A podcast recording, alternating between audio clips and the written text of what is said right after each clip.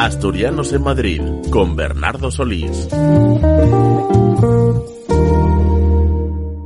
Señoras y señores, bienvenidos a Asturianos en Madrid.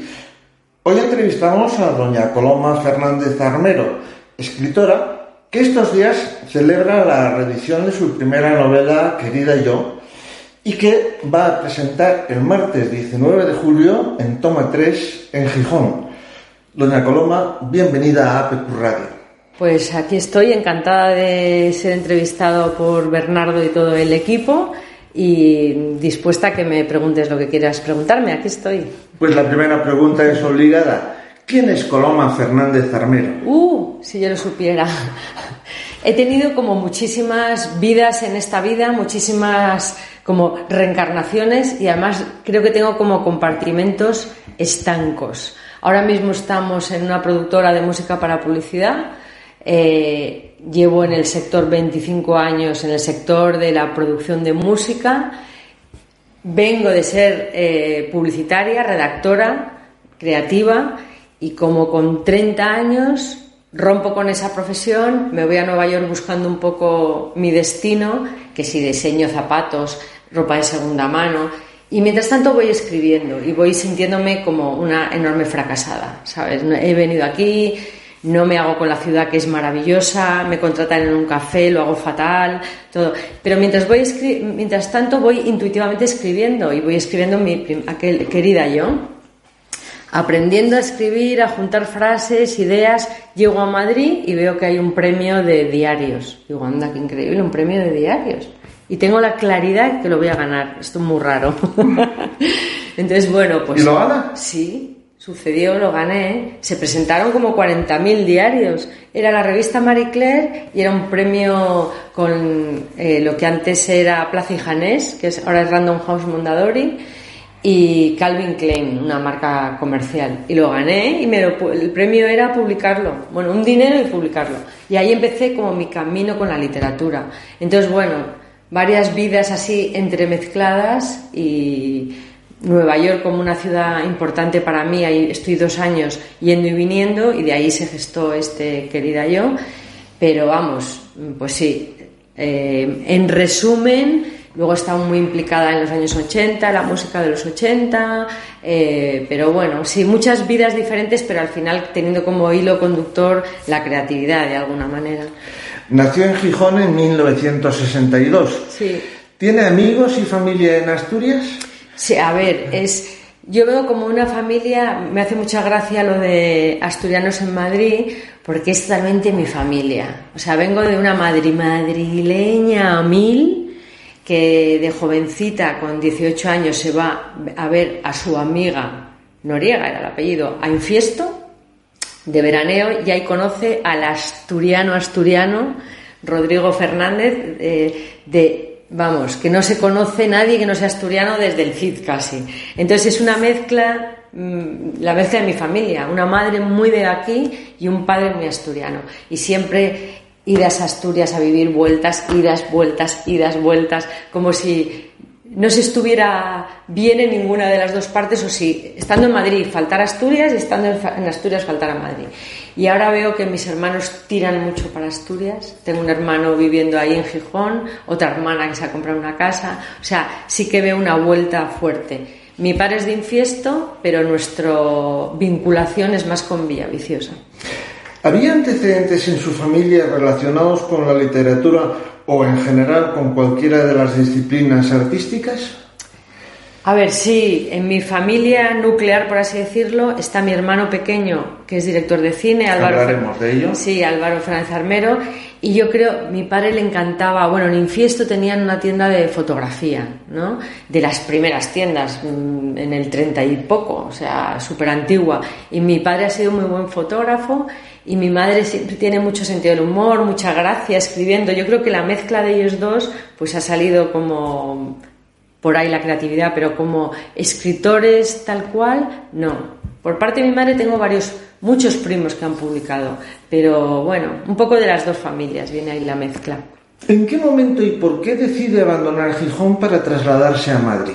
Sí, ahí es que claro, yo tengo mi hermana María que me lleva tres años y yo fuéramos los dos que nacimos en Gijón y yo creo que ahí se casaron mis padres en Madrid y fueron a la tierra de mi padre y estuvieron en Gijón y pensaron en esa época, que es los años 60, que igual en Madrid, mi padre era empresario, tenía como un camino más fácil y se vinieron aquí. Entonces, aquí mi madre y mi padre pasaron la mayor parte de la vida hasta que, yo qué sé, debían ser en... Qué malas soy para las fechas. Pues en el final de los 70, mi padre empeña todo su dinero, su energía en comprar la casa de sus sueños. Pues eh, mm, vuelve, o sea, compra en San Juan de Amande una casa preciosa y ahí nos volvemos como a vincular. Pero mi padre estuvo mucho tiempo también en Madrid añorando ahí. Yo creo que fue una razón de que en, ese, en esos momentos parecía que Madrid era la capital capital, no como ahora, que hay oportunidades en cualquier lado. Era otra España. Ha trabajado como redactora creativa en varias agencias de publicidad. ¿Cómo se formó y por qué eligió ese mundo? Sí, bueno, qué pregunta curiosa porque eh, yo salí, se hacía COU antes, entonces yo fui de COU y luego no teníamos ni idea, no había como ahora formación. Es que yo no entiendo cómo a veces he reflexionado cómo es la infancia de Curiosa. Mi padre se dedicó al sector del papel pintado. Tenía una marca que venía de Cologal y luego Lancel. Y esa marca hacía spots muy modernos, lo que antes se llamaban anuncios o comerciales. Y gente que luego ha sido súper premiada venían a mi casa a presentar las ideas. Entonces yo era pequeñita y debió ser que me fascinó el mundo de, las ideas, los creativos. Es que me acuerdo todavía de ideas que le contaban a mi padre, que era el gerente, y venían a casa, o sea, totalmente rarísimo para, para nuestros tiempos. Y yo creo que eso se me quedó en la cabeza, porque salí del COU y tuve clarísimo que quería estudiar publicidad. En 1994 se fue a Nueva York para estudiar literatura, ganándose la vida, entre otras cosas, con la venta de ropa usada a domicilio. ¿Qué le impulsó a cruzar el charco? Sí, no lo sé. Estaba, yo llevaba 12 años de creativa, empecé súper joven, a los 21 ya estaba trabajando y estaba muy quemada, quemadísima. Las agencias son durísimas, tremendas y tenía amigos que iban y venían a Nueva York y me daba mucha curiosidad la ciudad. Fui ahí, con unos ahorritos, tenía dinero. Yo muy jovencita ya me había comprado una casa con ayuda de mi padre, porque en publicidad en esa época éramos como futbolistas. O sea, era increíble cómo nos pagaban, esa es la verdad. Entonces yo me había comprado ya una casa que alquilé, con ese dinero mal vivía ahí. Y bueno, me di cuenta que está todo el tiempo comprando ropa de segunda mano. Ahora aquí ya se conoce lo que se llama ropa vintage, pero era como una rareza para mí. Entonces era un negocio muy, muy divertido que se ganaba mm, poquísimo dinero. De Madrid o de España me pedían una, yo pedía tallas y les mandaba una caja de toda una renovación de armario por 60 euros, imagínate. Entonces, un abrigo, o sea, era una cosa más eh, filantrópica, por así decirlo, de divertirme yo que de ganar dinero. Pero bueno, estuve por ahí divagando tiempo en Nueva York, que fue muy bonito. Además de aprender literatura, ¿qué descubrió en la Gran Manzana? Bueno, descubrí que la doble cara de la vida, siempre de luz y sombra, en esa ciudad está súper presente. Como que somos los contrarios. Pues, mm, por ejemplo, yo que sé, hablando de Gijón, hablando de Madrid, son ciudades como más fáciles, más luminosas. Nueva York es increíble. La ciudad es preciosa, fascinante, algo de repente se tuerce y ves la, la sombra ahí, está todo muy enraizado y eso me parecía fascinante. O sea, ver como el yin y el yang, o sea, dabas la esquina y de repente había una calle tremenda, horrible, peligrosa, o las fronteras entre los barrios, esa parte me, me atrapó mucho. Vuelve a España y publica por primera vez en el año 2000 Querida Yo, que ahora se reedita. Doña Coloma, ¿de dónde surgió el impulso creador? Sí, eso. Eh, yo había estado practicando muchos años eh, en publicidad una, una, escritura muy pulida, porque en un spot de 30 segundos caben como 45 palabras. O sea, tienes que estar midiendo cada frase y eso me había dado un entrenamiento. Y de manera casual empecé a escribir pues lo mal que me estaba yendo a Nueva York, a reírme un poco de mí misma y estaba contando las cosas, pues que un chico me llevó en la barra de la bicicleta ahí por todo Manhattan, pues mis, mis pequeñas experiencias. Y así empecé y me gustó, empecé a decir, oye, aquí hay una voz. Fue como el descubrimiento de la voz literaria. Anteriormente no me sabía expresar o no tenía una voz propia y yo pensé, aquí hay una voz propia que he seguido en todos los libros. Entonces, bueno, fue un poquito así. La búsqueda de la literatura me ayudó y un poco ahí en Nueva York encontré como la voz. y así eh, empezó a ganar premios, certámenes y a ser eh, conocida. ¿Cuál fue el momento en el que usted considera que despega como, como literata? Pues creo que está por llegar, ¿eh? Porque yo he tenido una relación con la literatura como muy eh, incluso me decían, ay, me ha encantado tu libro, oh", como eso desconectada total, como si fuera otra persona la que lo hacía. Y con este libro, con en blanco, he cogido como ah, la literatura por los cuernos. Es como, me gusta hacer esto, porque he publicado de repente cada 10 años, tuve un premio de poesía importante, tuve varios, o sea, no quiero chulear o como se diga. Chuleo. pero, pero los dos concursos que me he presentado los he ganado. O sea, el estilo es como muy llamativo y siempre gusta bastante. Pero yo he tardado en madurar y en decir, en creérselo, ¿sabes? Me lo creo. Entonces yo creo que ahora estoy en muy buen momento, voy ganando un poco lectores y si consigo escribir un quinto libro, pues mm, llegará y me colocará en otro lado. Eso espero. Actualmente trabaja como productora de música para publicidad, pero en su perfil de LinkedIn se define también como escritora. ¿Qué tiene más peso en su vida, la propaganda o la literatura? Ahora mismo la literatura. Eh, he renegado de ella mucho tiempo, como eso, como si tuviera una especie de clon que había escrito libros, pero que no quería ni siquiera cuando amigos, oye, me encantó este libro, ay, me, me incomodaba, casi ni me gustaba hablar de, ello. Y ahora como que ha venido a mi vida de nuevo con mucha fuerza. Ahora pesa más la literatura y la publicidad siempre he tenido como un amor-odio, la tengo que amar porque es de lo que he vivido toda la vida, pero es compleja, es más estresante, más compleja y la sensación de libertad enorme que se tiene con la literatura, pues no se tiene con la publicidad. Pero vamos, que ha sido mi manera de ganarme la vida, o sea que la tengo que honrar. Como decimos, es presidenta ejecutiva de OEO Música. Sí. Para los profanos, ¿nos podría explicar en qué consiste su trabajo? Sí, bueno, aquí estamos en una productora que tiene estudios también, Bernardo lo está viendo, y aquí hay como siete personas trabajando. Bueno, ahora nos llamamos OEO Parser, porque el músico Parser pues ha, entrado a formar parte de la firma así de manera potente. Tradicionalmente, pues hemos hecho muchísimos hits, muchísimas de las canciones muy conocidas de televisión, desde aquel pitadel de Coca-Cola hindú, a todos los anuncios de Amena, el libre, en mucha música, pues yo que sé, de Coca-Cola, de Iberia, de grandes marcas. Y lo pero hacemos todo tipo de cosas, pues una banda sonora, una pieza eh, para, también para ficción, para series, o sea, todo lo que sea música a medida.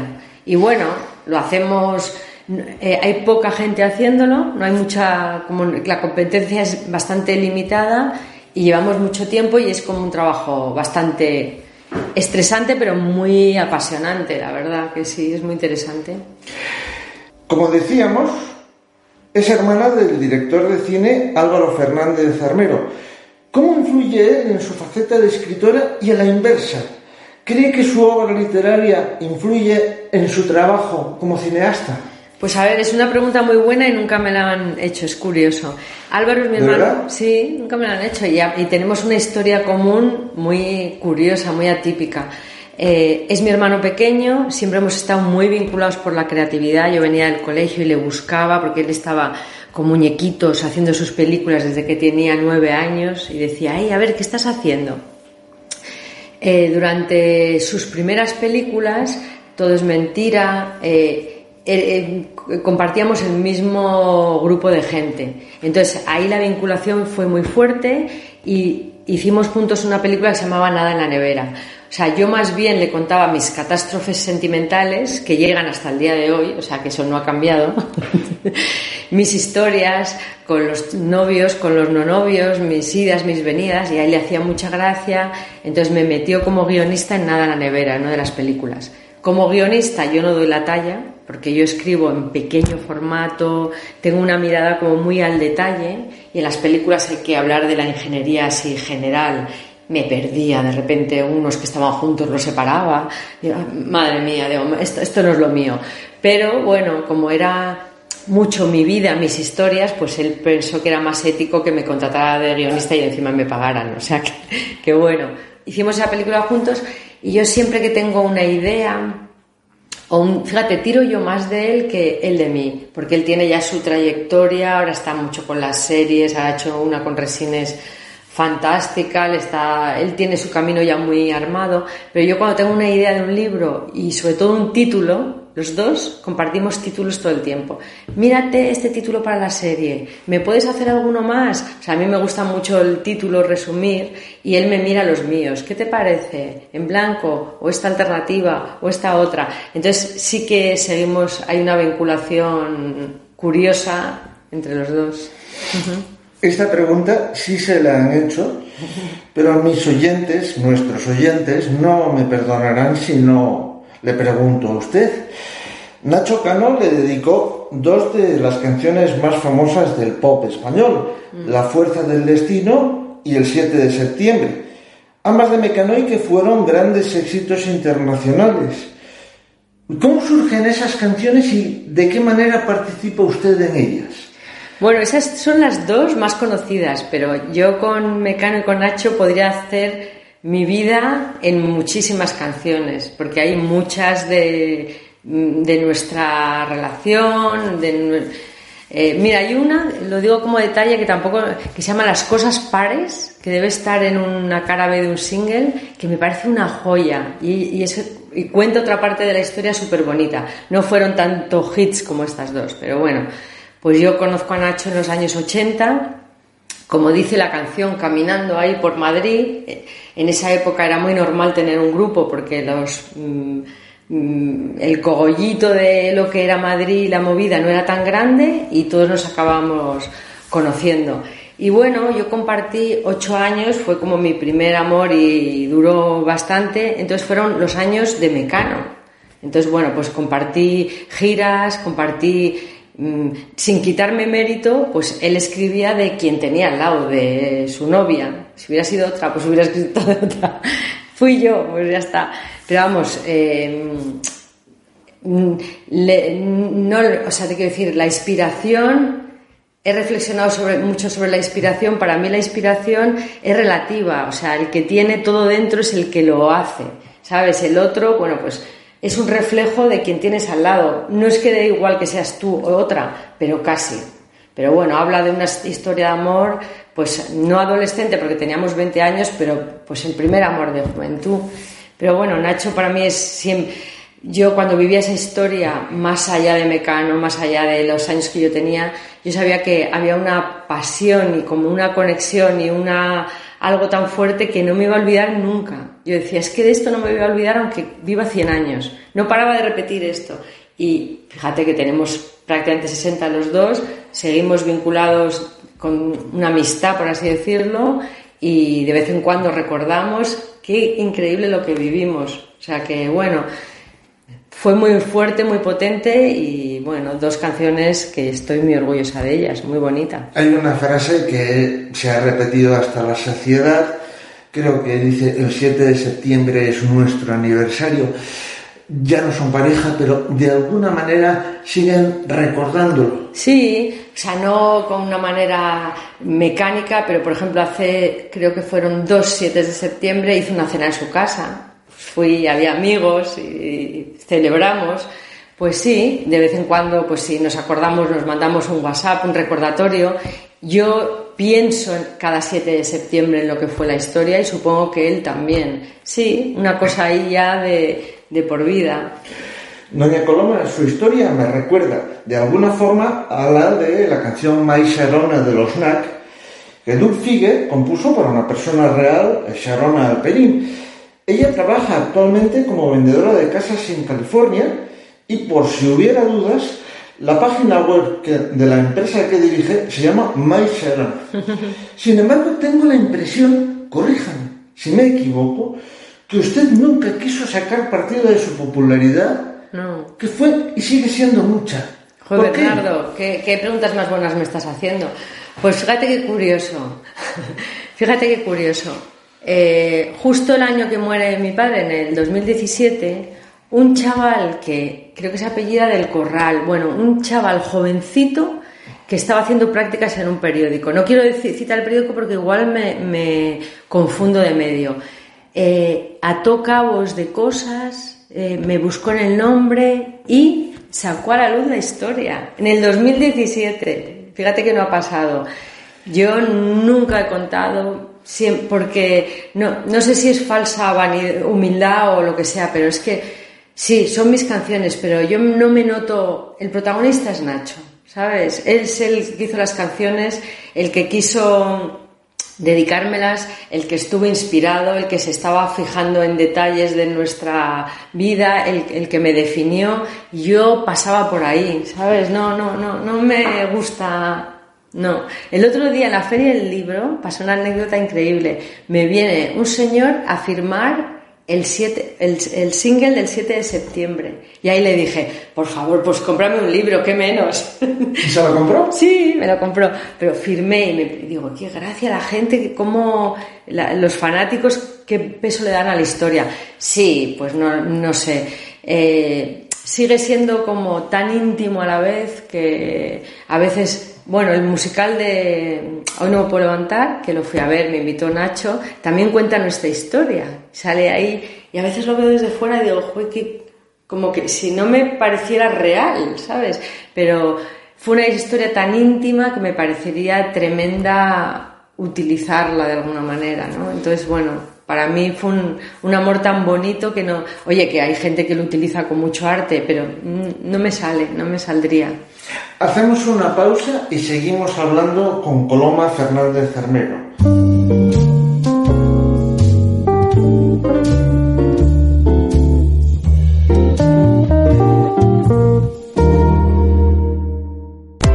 Grupo Económica, formación y soluciones tecnológicas, más de mil cursos bonificables para trabajadores en activo. Mejora la productividad de tu empresa. Somos líderes en formación. Más de 51.000 clientes nos avalan. Infórmate en el teléfono gratuito 880 88 33 o en www.económica.es, las dos con K.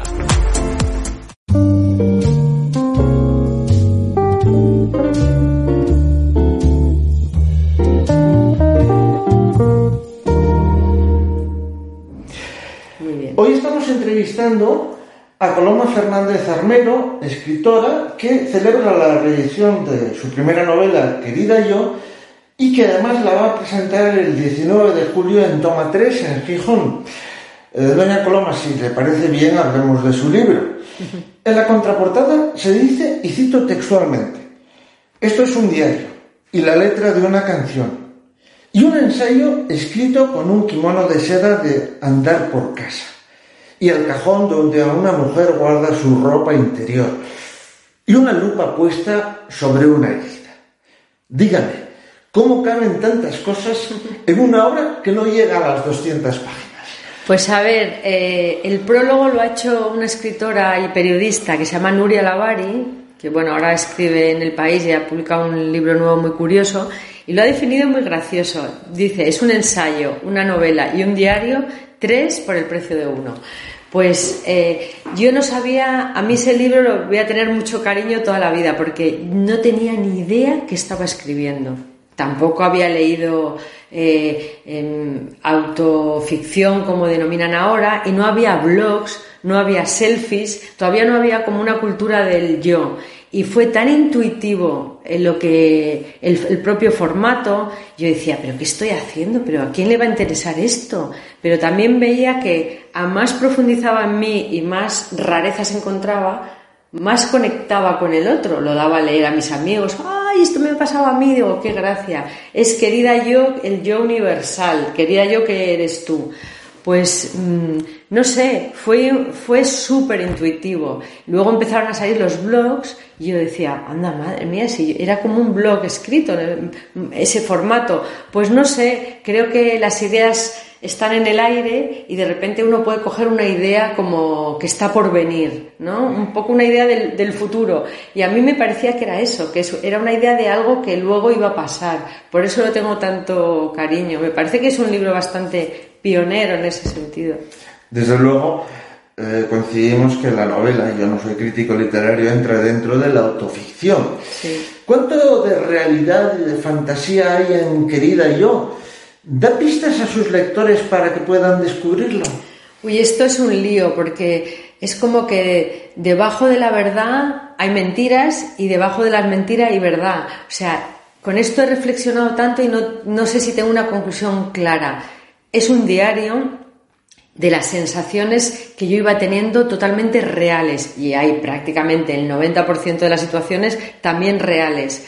O sea, es la verdad 100% pero es la verdad que uno quiere mostrar, pero que uno quiere mostrarse a sí mismo también.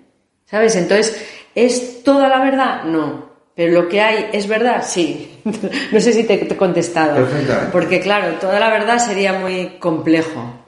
¿Cuál diría usted que es el hilo conductor de la obra, aparte de su yo literario, claro? Pues fíjate, me daba muchísimo miedo leerlo, porque leer a una yo de hace 22 años o 20, ya no me acuerdo cuántos, me daba mucho agobio. Y fue muy bonito, porque yo tengo una hija de 22 años. Y ahí relata de una manera como que ni me había dado cuenta la llegada del padre, con el que he tenido una relación, como todo en mi vida, muy atípica. Ni me he casado, es un hombre mucho más joven que yo, nació la Frida llegó de una manera así como para mí preciosa y deseada, pero también inesperada de alguna manera. Y ahí está eh, cómo lo iba conociendo. Y ese es el hilo conductor. Pero lo he descubierto ahora. como es un libro tan intuitivo y tampoco, o sea, está corregido y pensado, pero no está eh, racionalizado, ¿sabes? Entonces, bueno, el hilo conductor puede ser la llegada de, eh, como los, sin que se sientan mal los amores del pasado, tienen número, les puse número, este es amor número dos, que no tiene nada que ver, eh, del uno nunca se habla, pero porque no existe, pero es, él es amor número dos. Se hace una pregunta en el prólogo, ¿cómo experiencias de uno pueden al tiempo ser tan de otros? Y ahora esa pregunta se la hago yo a usted. ¿Cómo experiencias de uno mismo, de Coloma Fernández Armero, pueden al tiempo ser tan de otros. ¿Ha encontrado la respuesta o respuesta a esa pregunta? Mm, no, pero, pero es verdad que por muy atípico, yo cuando estoy escribiendo siempre tengo miedo a parecer, eh, uy, esta va a parecer una loca, ¿sabes? Como me quiero eh, como lavar mi propia imagen a veces, uy, esto. Y da igual, cuando pongo la mayor extrañeza, siempre alguien me dice que eso le ha pasado a él. O sea, que no somos, pues porque estamos hechos de la misma pasta humana y las grandes sensaciones de la vida, las grandes sensaciones con las que yo estoy muy conectada, el pudor, el miedo a dañar, el miedo a ser dañado, eh, la rabia, pues es territorio de todos. O sea, yo es verdad que escribo de emociones, no, mm, no me gustan las emociones más, eh, hablar de la soledad o de la muerte, más universales. Me gusta encontrar las mías propias, pero las mías propias también son comunes. Estas que te acabo de relatar, pues todos pasamos por ahí. Estos días que este, en los que estamos haciendo la entrevista en Madrid estamos en plena feria del libro. Sí. Eh, ¿Ha recibido eh, la retroalimentación de algunos lectores contándole esto que viviste tú me pasó a mí? Muchísimo, muchísimo.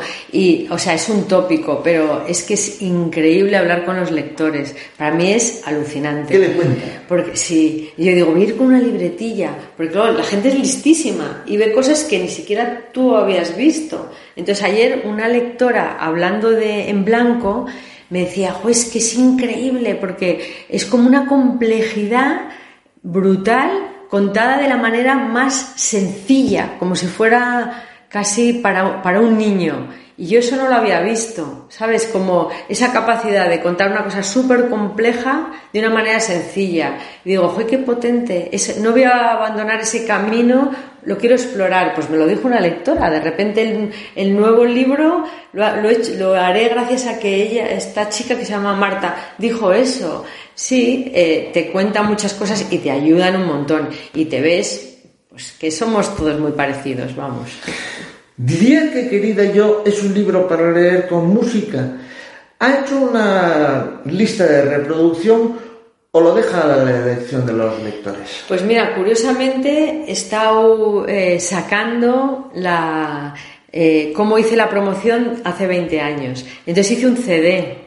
Y pedí a todos mis amigos, yo tengo muchos amigos en la música, que me hicieran una canción. Y digo, madre mía, sí que pedí. Y ahí está Pedro Guerra, Coquemaya, Nacho Cano, o sea, eh, no me quiero dejar a nadie, pero como seis o siete, Cristina Rosenbinge, seis o siete potentísimos a los que les fui pidiendo retales, hice un CD pues para radio. Antes había menos libros y las promociones eran como más espectaculares.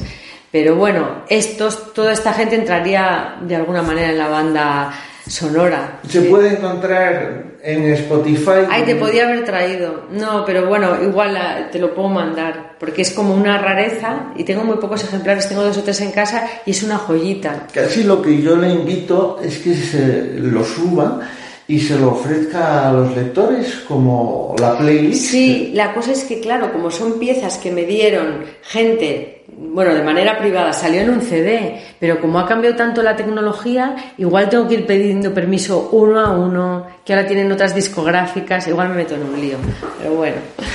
En la página 24 aparece de forma tangencial una calle de Gijón, Menéndez Valdés. ¿Es un homenaje a su ciudad natal o está relacionada con sus recuerdos? Yo creo que está relacionada con mis recuerdos. Gijón es mi asignatura pendiente porque durante mucho tiempo incluso tenía como miedo a conocerla, una cosa rarísima. O sea, oía en los festivales de tantas cosas de música, de cine negro, de novela negra, de, y lo veía como espectadora y no me atrevía como a formar parte. Ahora estoy más vinculada, pero es una ciudad que todavía tengo que explorar, no la conozco a fondo. No, no. debía ser un recuerdo de la infancia.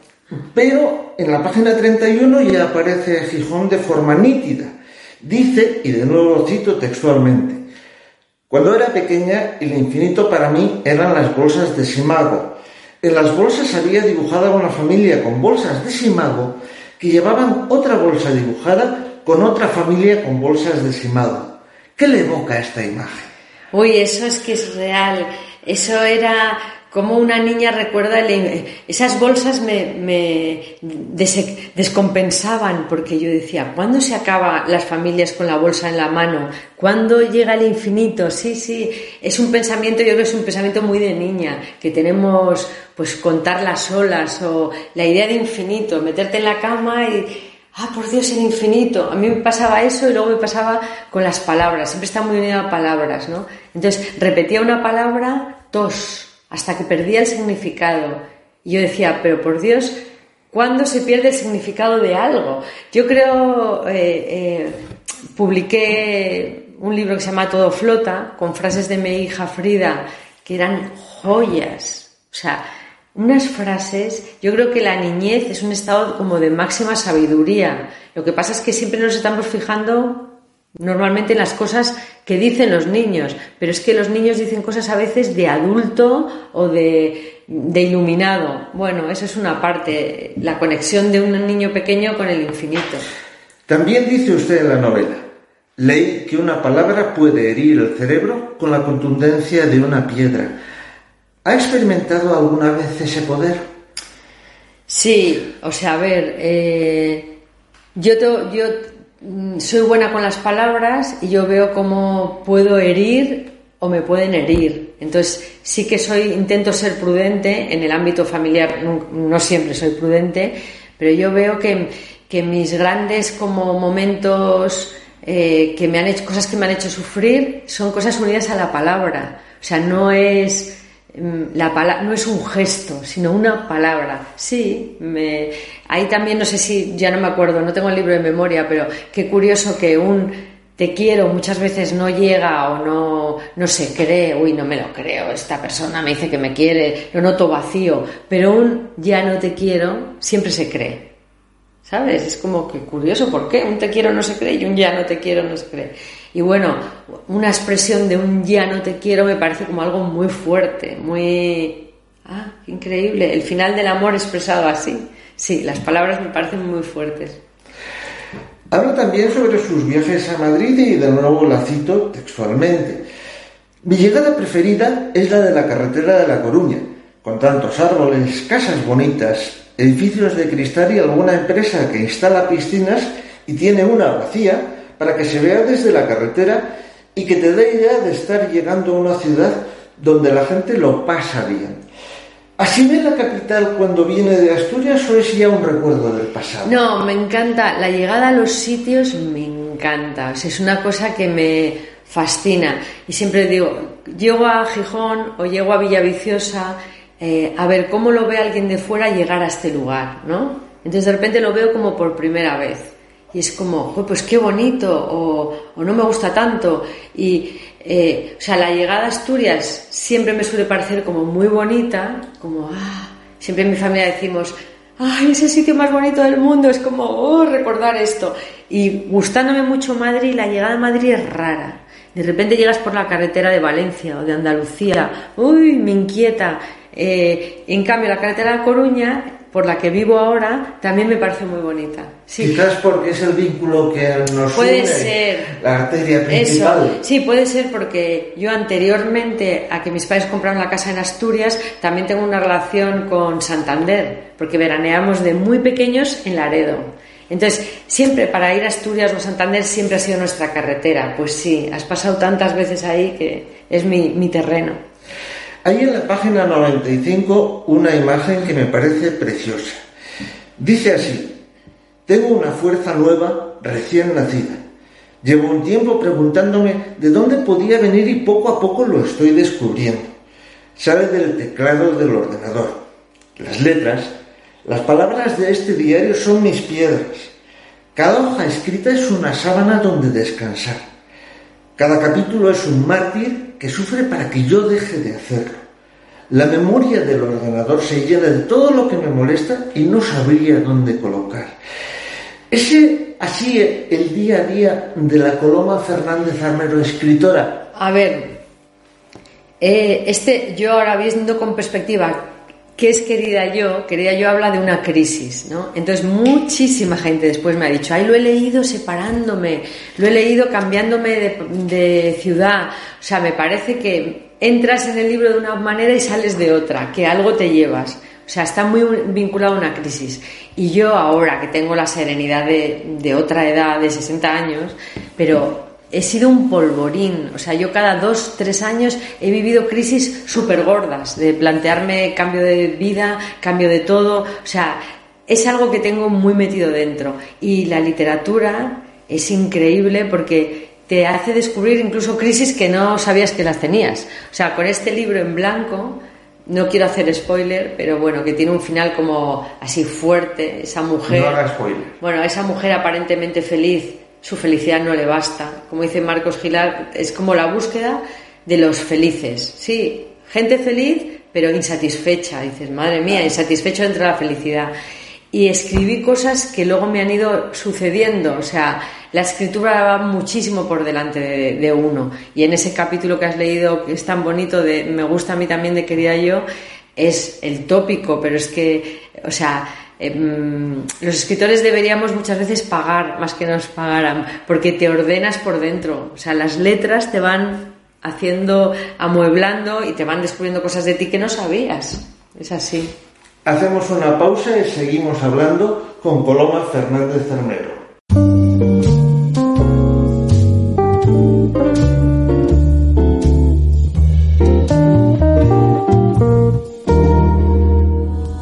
Residencias Geriátrica Perlora y Alameda, un perfecto equilibrio entre la tranquilidad y el confort con un trato familiar y atención geriátrica especializada. Residencia Geriátrica Perlora, estamos en Carreño y Residencia Geriátrica Alameda en La Pedrera de Gijón. Teléfono 647 79 13 14. Las residencias para tus mayores.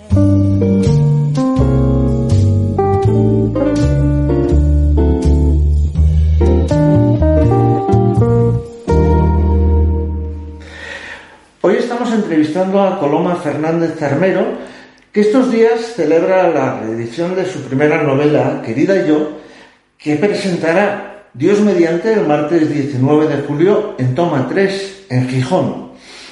La novela Doña Coloma, como hemos dicho, es una autoficción, pero en ella cita lugares concretos de Madrid, Asturias, Nueva York y Londres. ¿Cuáles de esos lugares y aún más ¿Cuáles de esos lugares, de esos lugares son sus preferidos? Hombre, yo cogería, no sé, eh, es que desde cada sitio, pues Asturias me costaría eh, encontrar un lugar. Por ejemplo, el año pasado, ahora lo que hago es cada verano voy a un sitio distinto, dentro de mi zona. Mm, Llanes, Podellanes, Niembro, esos son mis... Mi zona es esa, es donde yo me siento acogida y, bueno, está relativamente cerca de Villaviciosa, pero yo en ese trocito encuentro, o sea, Podellanes tiene un caminito, vas bajando a las playas, bueno, esa, eh, eh, eh, diría ese lugar.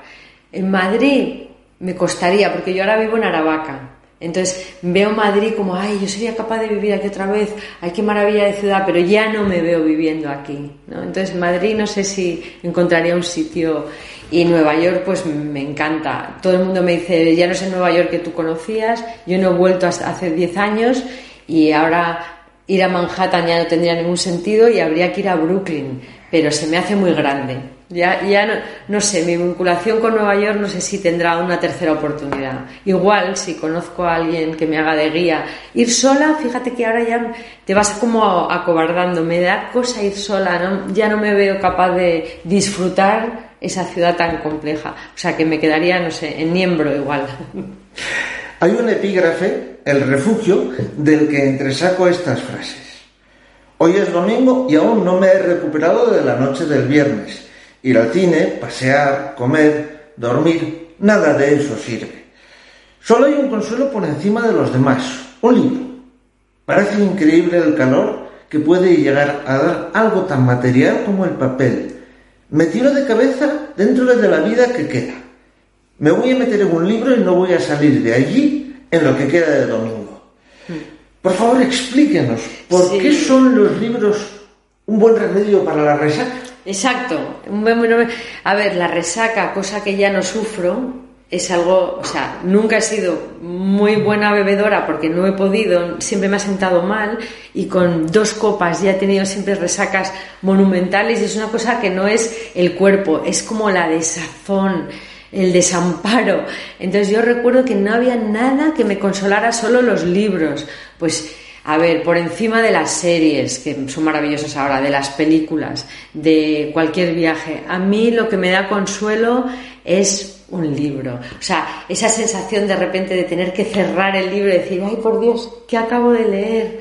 No sé, yo soy, mira que está, que de repente me paso rachas que leo poquísimo, eh, rachas que leo más, pero siempre es, estoy muy unida y al papel. Pasé una época con libro electrónico mm, mm, fatal porque no me enteraba de lo que leía, leía a una velocidad increíble, luego no me acordaba cómo era el libro, o sea, y necesito verlos y tengo una vinculación con mi librería, con mis libros, no sé, es algo mágico porque no deja de ser papel, pero cómo calienta totalmente. Sí. También hace una reflexión sobre la movida madrileña. Durante los años 80 mi grupo de amigos vivió una vida de juerga continua que era lo que tocaba. ¿Cómo vivió la movida con Fernández Armero? Pues sí, yo la viví de una manera un poco de visita, porque yo, como dije antes, empecé a trabajar muy pronto Entonces yo mm, compartía los conciertos, eh, los happenings que se llamaban, las cosas que hacían mis amigos y me tenía que ir como cenicienta a la una de la mañana porque al día siguiente mm, trabajaba. Y yo siempre he sido como con el trabajo muy responsable. O me iba con Nacho, de, con Mecano, de, a veces de gira, pues el fin de semana que se dormía en la furgoneta y luego iba de tirón a trabajar pero no, yo no, yo no he sido, no he formado parte de manera protagonista, yo he estado espectadora y con una vida ya trabajando muy quizá gracias a eso tampoco me he perdido ni he tenido consecuencias. La movida ha dejado mucha gente en el camino, pues yo la viví de manera bastante saludable porque estaba trabajando y como espectadora. Eh, ¿Diría usted que el humor está presente en Querida Yo? Sí, no, el humor está presente en todos mis libros. Es más, eh, voy a, el quinto voy a planteármelo, vamos, eh, 100% de humor, dentro de ese humor medio ácido, no sé cómo llamarlo, o medio reírme de mí, de, de mucha parte de la condición humana. Y bueno, es un topicazo, pero el humor es que salva de todo y yo qué sé, el humor pues de Woody Allen, ese humor neurótico, a mí me ayuda también. Cuando de repente tengo un mal día, a veces veo películas de Woody Allen y digo, pero por Dios, estoy genial. Mira el neurótico de, este hombre tan genial y ha sobrevivido, sí. Bueno, yo creo que la neurosis y el humor, el humor salva mucho de la neurosis. Yo creo que la neurosis es como el mal del mundo occidental realmente yo veo como Europa es un continente neurótico, por así decirlo, y de repente viajas a otros sitios, tienen otros problemas, pero no tienen esta neurosis, la neurosis que tenemos con los hijos. Ayer hablaba con un amigo, la preocupación desmedida por chavales que igual ya tienen 25 años. Eh, la neurosis y el humor yo creo que es muy buen antídoto. ¿Y cómo es el humor que usted plasma en sus libros y en este caso en Querida Yo?